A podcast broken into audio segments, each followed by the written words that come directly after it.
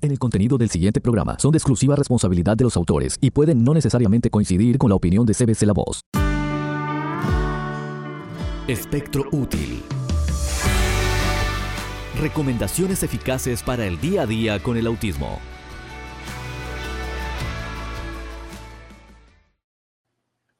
Y aquí estamos una vez más en Hablemos de Autismo con Silvana Armentano, porque hay esperanza y la esperanza se da cuando conoces más, cuando ves que hay otras familias que pudieron salir adelante y que obviamente hay una esperanza real cuando das en el blanco en la situación que está pasando tu familiar con autismo y le puedes ayudar apropiadamente a salir adelante. La confusión, el caos, la mala información simplemente hace que el niño y la familia se mantengan en un círculo vicioso y no puedan salir adelante. Pero para eso te traemos información cierta y comprobada para que entonces puedas tomar las decisiones basado en más información que obviamente vas a tener el recaudo de compararla con otra información. En este programa no tratamos de diagnosticar a nadie, ni te, decimos qué es lo que está pasando tu hijo, simplemente es una información que yo te traigo como mamá que también me es útil para mí y que obviamente tengo que investigar constantemente para ayudar a mi hijito con que está obviamente en este momento en el espectro, momentáneamente podemos decir.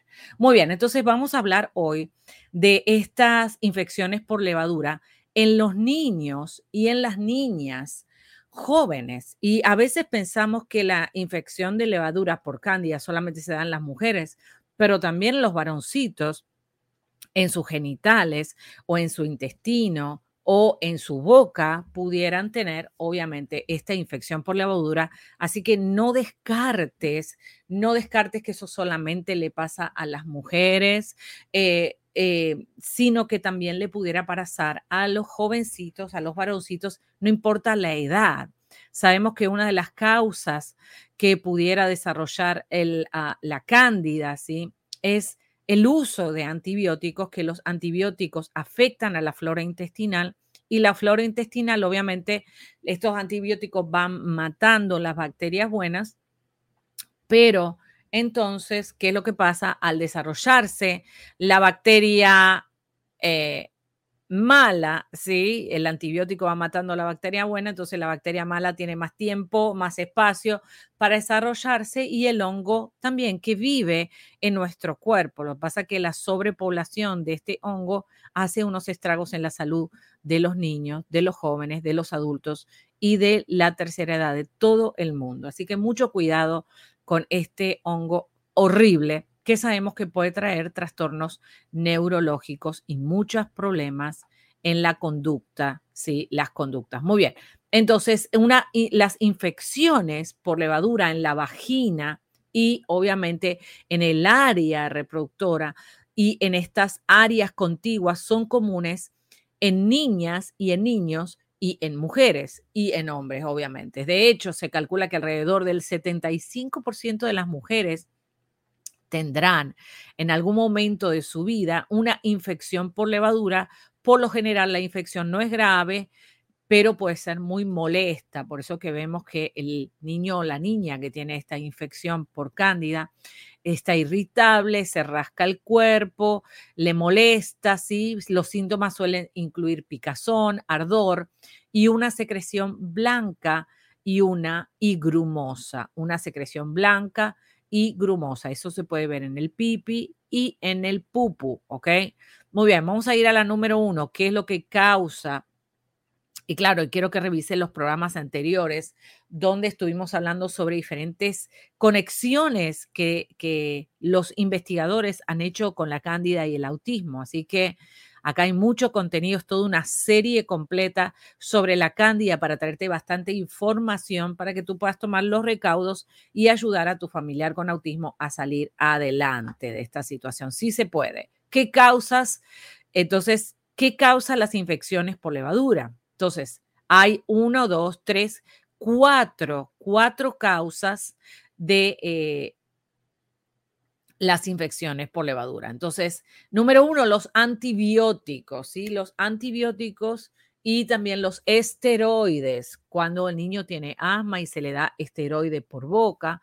Estuvimos hablando en el segmento anterior de las infecciones por cándida en la boca, ¿sí? Cuidado cuando tú le das el puff. Después de darle puff, tiene que enjuagarse la boca para que ese esteroide que queda por el puff, por el, aerosol, ¿no es cierto?, que pasa la medicación, no le provoque, no le provoque el uh, longo. Pero también hay esteroides que se dan para, por ejemplo, para los ah, las ah, picaduras o esteroides para abrir los pulmones y diferentes tipos de esteroides también para la nariz. El, hay diferentes esteroides que se usan que se compran fácilmente para trabajar las alergias y por un lado está ayudando, pero por otro lado está trayendo una situación devastadora. Antibióticos. Es posible que se desarrollen infecciones por levadura después de tomar antibióticos. Los antibióticos son medicamentos recetados que se usan para combatir bacterias nocivas que pueden enfermar a un niño. Dichos antibióticos podrían también eliminar algunas de las bacterias buenas del cuerpo, como el lactobacillus acidophilus, que suele mantener el equilibrio de la cándida. Entonces, el lactobacillus, lactobacillus, te lo voy a escribir aquí, el lacti, lactobacillus acidophilus es el que mantiene la regulación de la cándida. O sea, que sería inteligente, y esa es mi opinión personal, mientras tú estás dando antibióticos, el poder ayudar al cuerpo, ¿no es cierto? Con este lactobacillus acidophilus para que entonces pueda regular. Pero claro, todo eso depende del niño, de la genética del niño, por eso que es subjetivo. Por eso que la información que tú puedas tener de tu hijo es súper importante y vamos a traer educación sobre eso también. Entonces, ah, hay una, sí, hay una bacteria que mantiene el equilibrio de la cándida y es el lactobacillus acidophilus, ¿sí? Número dos. Muy bien, número dos, y ahora vamos a entrar en un tema interesante. La pubertad, número dos, las hormonas del naturales del niño que entre en la adolescencia. Vemos el cambio en los niveles de hormonas que comienza durante la pubertad, pudiera coincidir con infecciones por levadura. La niña, las niñas mayores, por ejemplo, tienen más probabilidad de contraer una infección por levadura justo antes de menstruar. Algunos medicamentos anticonceptivos también pueden aumentar las infecciones, ya que el crecimiento de la cándida está ligado a niveles más altos de estrógeno. ¿Y qué pasa con los niños?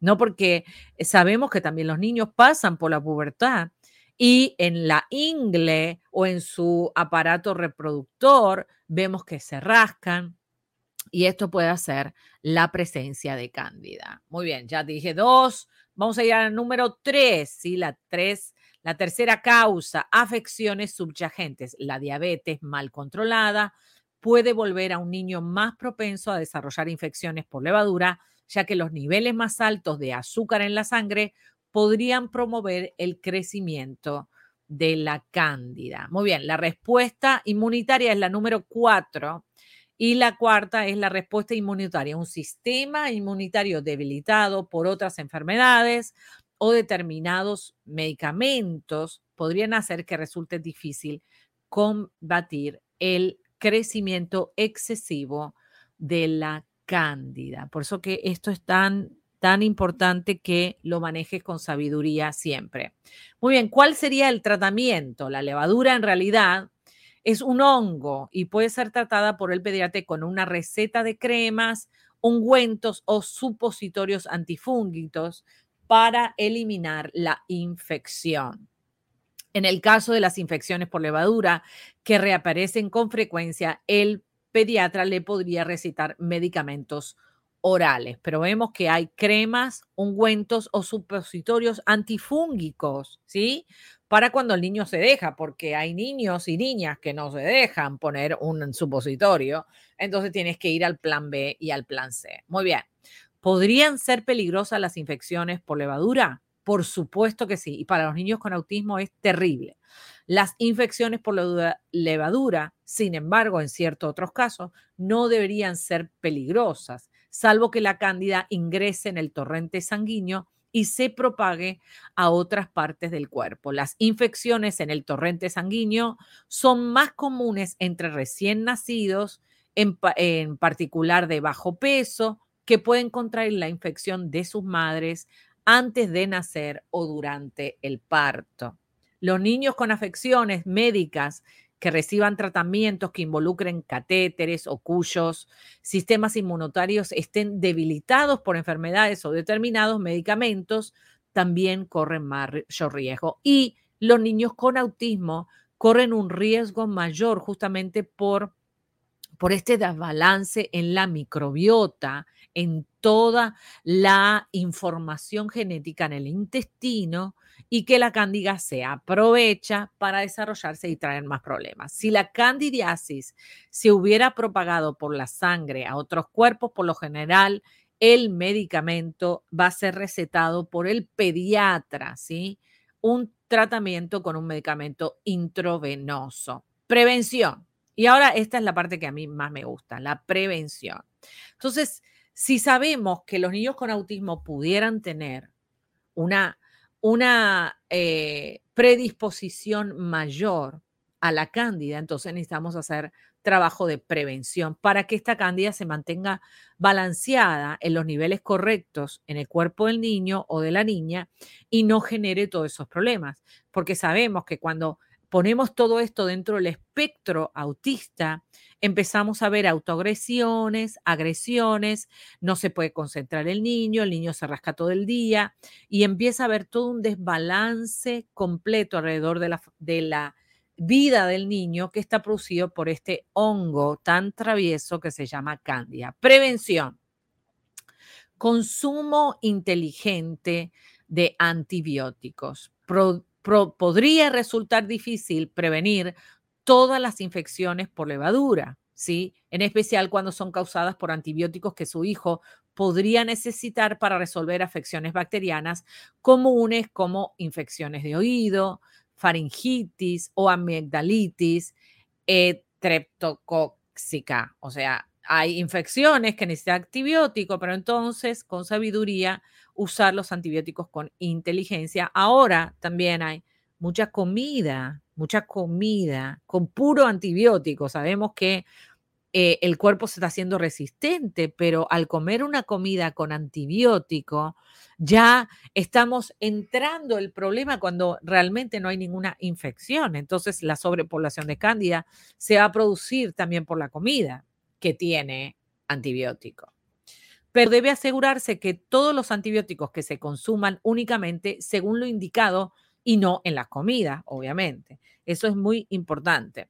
Su pediatra o farmacéutico podría recomendarle tomar complementos probióticos para restituir las bacterias beneficiosas del cuerpo, como el lacto, eh, eh, lactobacillus, acidophilus, que pueden ayudar a mantener el equilibrio de la cándida. Entonces, Número uno, consumo inteligente de antibióticos. Número dos, enfocarse en la salud.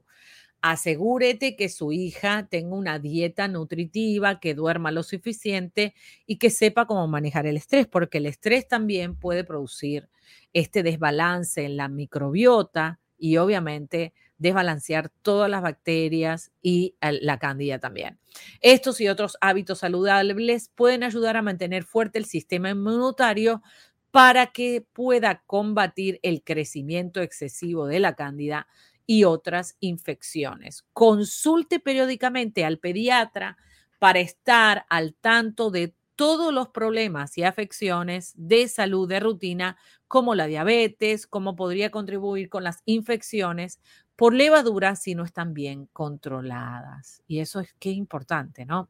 Muy bien, entonces, número dos, enfocarse en la salud, trabajar la salud de la niña o el niño, del joven niño, que obviamente pudiera pasar por esta etapa. Número tres, mantenerse limpia y seca el área, ¿sí? Como la levadura se desarrolla mejor en los medios húmedos, puede resultar útil usar ropa interior de algodón u otro tejido transpirable. Evite materiales como el nylon que atrapan el calor y la humedad y asegúrese de que la ropa no esté demasiado ajustada. Entonces, enseñe a las niñas más pequeñas que están aprendiendo a usar el inodoro a limpiarse de adelante hacia atrás para evitar que la propagación de los microbios del tracto intestinal a la zona vaginal y también los niños.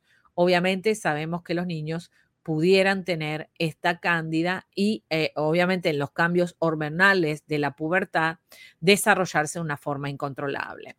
Eh, muy bien, número dos, número tres, número cuatro. Otras cosas para tener en cuenta es que los adolescentes sexualmente activos que están usando antifúngicos, ya sean en crema, ungüento, supositorio, no deberán tener relaciones sexuales, ¿sí?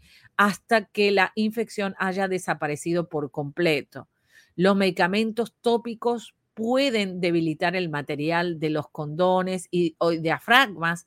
Y esto vemos a niños que obviamente, pero este no es un tema, los niños con autismo Ah, la parte sexual es un buen tema para hablar, pero no lo vamos a abordar en esta oportunidad, sino que vamos a tratar de que el niño se mantenga lo más puro posible, el más tiempo, por, tiempo posible, pero sabemos que durante la pubertad eh, son ah, una etapa normal donde toda el área sexual es desarrollada naturalmente. Así que tengo cuidado también de eso.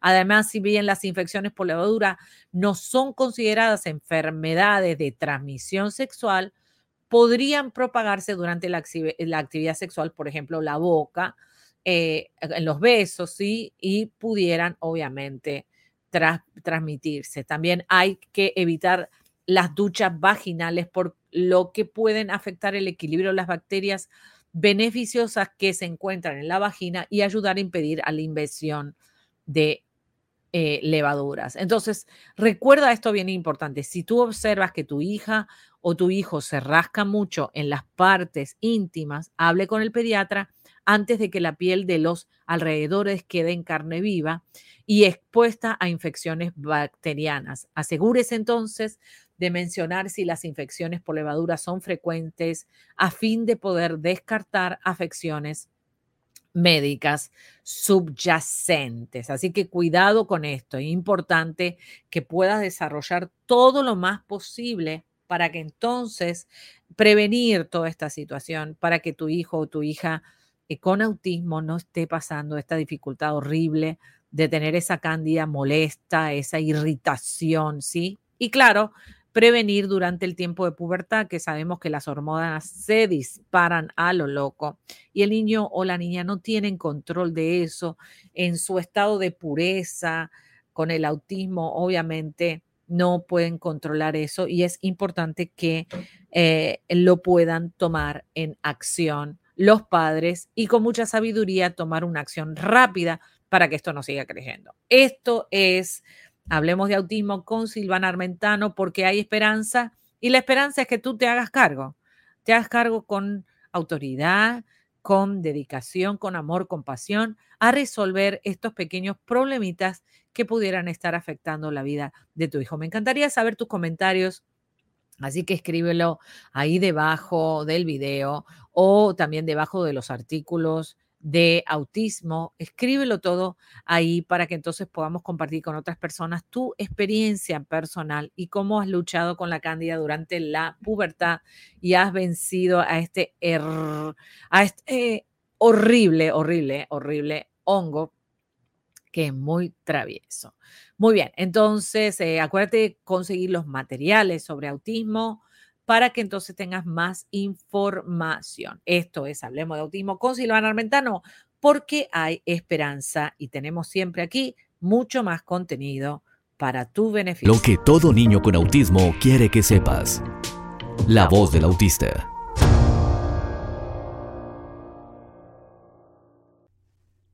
Mamá, quiero que sepas que te quiero y necesito tu ayuda. Mamita, no tengo control de mi cuerpo y a veces me muevo mucho porque no siento mi cuerpo en el espacio. ¿Me pudieras ayudar a sentir mi cuerpo? No te enojes conmigo. No tengo control de eso. Y soy muy chiquito para corregirlo solo. Quiero verte feliz. ¿Lo arreglamos juntos a este desorden? Esa fue la voz de un niño autista sacado del libro Hijo mío, lo que todo niño con autismo quiere que sepas. Y muchas veces nuestros hijos tienen muchas cosas que decirnos, pero los músculos de la boca no se lo permiten y a veces toda la información que tienen en el cerebro no les sale por la boca. Podemos ahora ayudar a nuestros hijos a que puedan expresarse en libertad? Cuento contigo. Activa tu cerebro con esta música. 4, 3, 2, 1.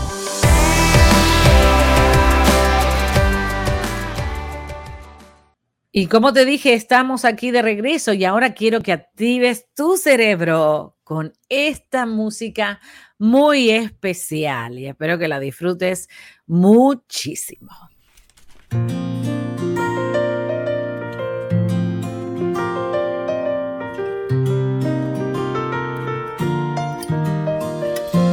Tu palabra que ahuyenta mis dudas y que trae luz en la noche oscura. Tu palabra es una espada de doble filo que atraviesa mi alma. En un instante todo puede transformar,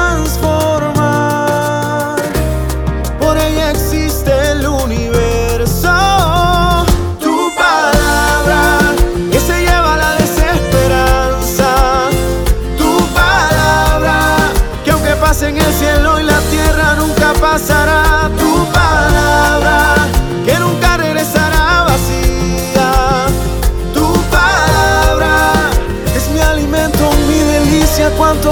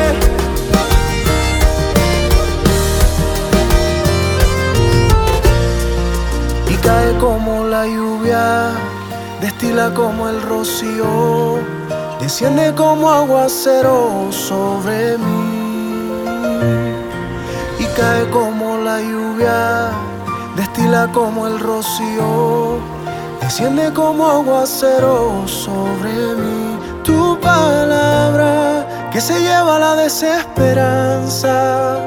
Tu palabra que aunque pase en el cielo y la tierra nunca pasará.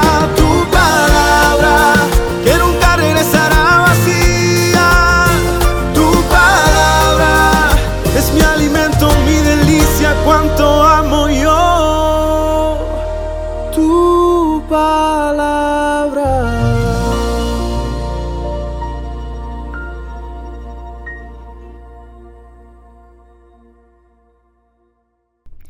aquí llegamos con toda la información de Hablemos de Autismo porque hay esperanza. Recuerda que para mí es muy importante que te comuniques y que nos envíes tus comentarios. Si estás escuchando desde una radio afiliada o quieres afiliarte, recuerda que este programa es posible que pueda estar también en tu radioemisora. Así que haz las conexiones, suscríbete al canal de YouTube y obviamente mantente Y recuerda que la mejor persona para ayudar a tus hijos eres tú. Tú puedes. Esto fue Hablemos de Autismo con Silvana Armentano. Déjanos tu comentario.